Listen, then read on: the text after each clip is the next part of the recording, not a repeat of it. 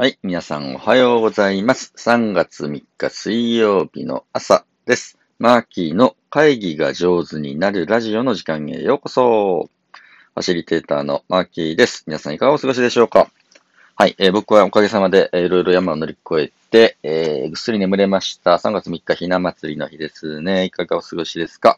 今日はですね、えーっと、何本か打ち合わせがあって、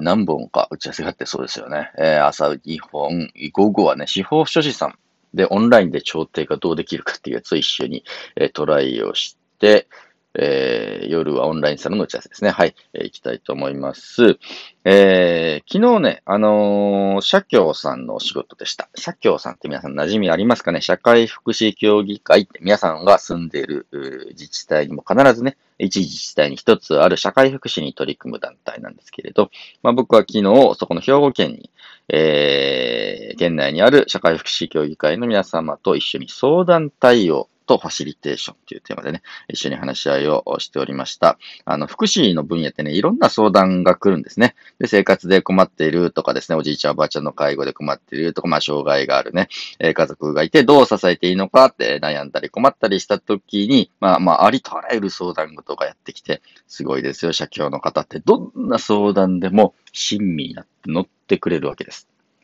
ね、福祉って本当に幅が広くて、その人の幸せ、その家族の幸せを、まあね、願って、非常に幅広くね、地域の隅々まで入って、えー、まあ、人々の話を聞いて対応してくださるというのがありがたい、えー組織です。僕も何人もですね、社協で働いてる方知ってますけれど、まあ、あのね、人間としてできてる人というか、えー素敵な方が多いですね。あの、ガツガツしてないしね、え金儲けのためにやってない感もあるし、すごいなと思ってね、えーほぼ地蔵か神様のようにして見ております。で、まあ、そういった方々がですね、えー研修会をするということで、えー相談対応とファシリテーションというね、そういうテーマでさせていただいたわけです。でね、まあ、あのー今時の仕事をですね、あのーうーん、二段構えなんですよ。で、なるべくね、あの、社協の人たちってオンラインとかあんまりあの、お得意とかお好きでもないので、で、なるべくリアルの研修会をしたいとか言われてたんだけれど、できますかとか言ってね、もしダメになったら直前でオンラインでもできますからねって最近にせて二段構えでね、お仕事を受けるようにしています。で案の定、緊急事態宣言は長引いて、もうギリギリまであったので、えー一週間ぐらい前に、やっぱりすいません、オンラインでって、バタバタっとオンラインに切り替えた感じです。まあ僕の方はね、オンライン対応、えーもう毎日のようにやってるので、はいはいと言って、ああ、移動の時間が減ったわぐらいで済んだんですけれど、社協の方々オンラインやったことないみたいな人が、あ20人ぐらいですね。もう阿鼻共感でして、はじめマイクが繋がりません、声が聞こえません、みたいな、カメラがありません、あ、ないんだ、みたいな、あのーやつとかですね。あのーあの、福祉の現場ってそんなにね、パソコンとかは十分にないので、もう一台のパソコンにも3人、4人、5人と群がってみんながこう、密になってというかすいません、顔を響き合ってですね、えー、お隣に座っていたりするみたいな状況があって、うわ、すすごい、すごいぞこれ、みたいな感じでね、えー、一人一台の方がいいですよって言ったんだけど、そんな、あの、現場にいっぱいパソコンはないということで、みんなね、一生懸命、えー、まあ、画面に顔を出して参加してくださいました。まあ、そんな中で、えー、じゃあまあ、オンラインでね、えー、研修しましょうと言って始めていったわけなんですけれど、うーん、まあ、はじめにね、えーじゃあちょっと基本的なオンラインの使い方やりましょう。チャットの練習でね、チャットでちょっと書いてみてくださいとか言ってね、えーいつもやってる好物は何ですか？とかってこう聞くとですね、えー様々な好物をみんながバンバカ書いてもらってですね、あ、こんな風にチャットって使えるんだ、みたいな感じで、えー中には避けるチーズが好きだとかですね、えープリンが好きだとかですね、たこ焼きが好きだみたいなことをこう練習で書きながら、あ、なるほど、チャットって文字を打ち込むとみんなに届くんだね、みたいなね、えーオンライン会議ツールの基本的な使いこなしの練習しながらだんだん本題に入ってきます。でね、1個目の問いは、好物は何ですか？だったんですけど、2個目の問いはですね、相談対応をするときにあなたが大切にしたいことは何ですか？ということを聞きました。まあ本題ですね。えー、リアルの福祉の現場でみんながね、どんなことを相談対応で大切にしてますか？と聞いたんです。するとね、ここで返ってきたのが玉のような言葉ですよ。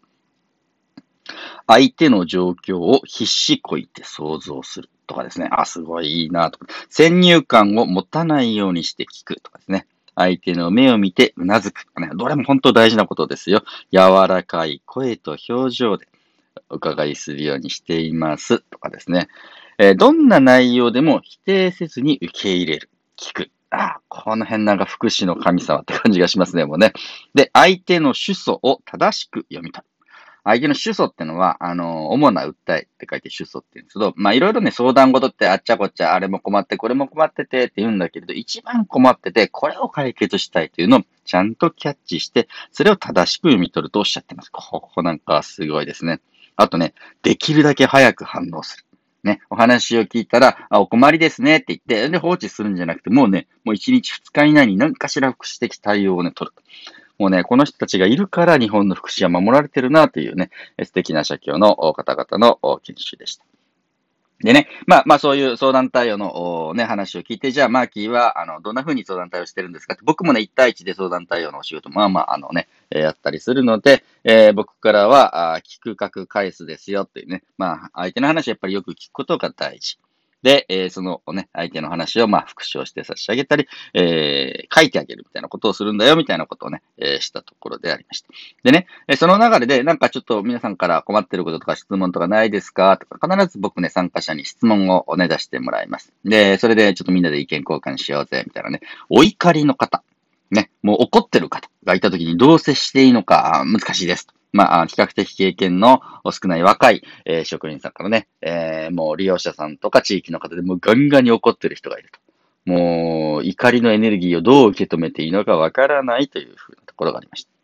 これについてもね、僕からすぐに答えてもよかったんですけれど、あの、ベテランの方も多かったので、皆さんはどうされてますかというふうに聞くと、まあこれもいろんなことをね、えー、教えていただいた感じであります。で、やっぱり、あの、ベテランの方とかね、えー、上手な方ってね、もう